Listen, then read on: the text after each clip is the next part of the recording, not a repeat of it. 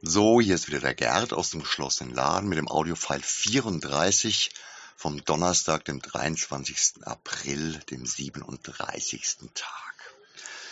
Ich habe im heutigen Text auch ein paar Kleinigkeiten über Ideen zu Parallelen geschrieben. Dabei gibt es ein Bild von Christopher Moores Die Bibel nach Biff. Und nachdem ich das Buch echt super nett finde, lese ich euch jetzt mal die ersten paar Zeilen des ersten Kapitels vor. Ja, es ist nicht sehr aussagekräftig, aber ein schöner Einstieg in das zum Teil witzige, zum Teil nachdenkliche Buch von Christopher Moore. Es sticht ein bisschen aus dem Rahmen raus im Verhältnis oder im Vergleich zu seinen anderen Werken. Aber nichtsdestotrotz finde ich es ein absolut lesenswertes Büchlein und es passt natürlich auch zu dem Thema Bibel, das ich ganz kurz in der Einleitung mit den Parallelen angesprochen habe.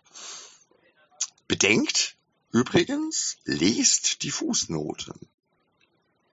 Ihr glaubt, ihr wisst, wie die Geschichte endet. Aber das stimmt nicht. Vertraut mir, ich war dabei. Ich weiß Bescheid. Als ich dem Mann, der die Welt retten würde, zum ersten Mal begegnete, saß er am großen Brunnen in Nazareth, und eine Eidechse hing aus seinem Mund. Nur Schwanz und Hinterbeine waren noch zu sehen, Kopf und Vorderbeine steckten halb in seinem Rachen. Er war sechs, wie ich, und sein Bart noch nicht ganz ausgebildet, so dass er den Bildern, die ihr von ihm kennt, nicht eben ähnlich sah. Seine Augen waren wie dunkler Honig, und sie lächelten unter einer Mähne blau-schwarzer Locken hervor, von denen sein Gesicht umrahmt war. Ein Licht, älter als Moses, sprach aus diesen Augen. Unrein, unrein, rief ich und deutete auf den Jungen, damit meine Mutter wusste, dass ich das Gesetz kannte. Doch weder sie noch die anderen Mütter, die ihre Krüge am Brunnen füllten, beachteten mich. Der Junge nahm das Tier aus dem Mund und gab es seinem jüngeren Bruder, der neben ihm im Sand saß. Der Kleine spielte eine Weile mit der Echse, ärgerte sie, bis sie ihren kleinen Kopf reckte, als wollte sie beißen. Dann hob er einen Stein auf und schlug dem Tier den Schädel ein. Ungläubig stieß er das tote Ding im Sand herum, und als er sicher war, dass es sich nicht mehr vom Fleck rührte, hob er es auf und gab es seinem älteren Bruder zurück. Ab in den Mund mit der Echse, und bevor ich ihn noch verpetzen konnte, war sie schon wieder draußen, lebhaft zappelnd und bereit, erneut zu beißen.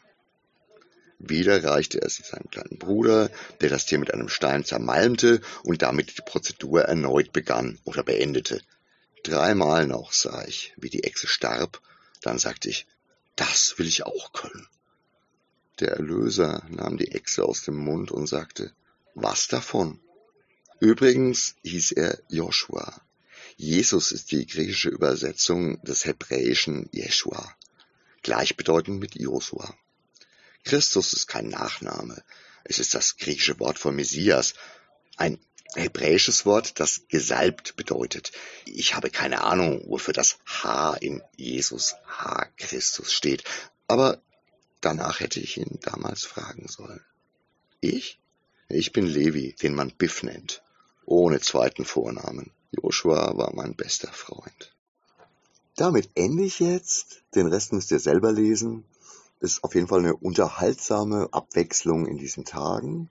Das war's für heute und ich sage wieder Servus, Tschüss, Arrivederci, euer Gerd.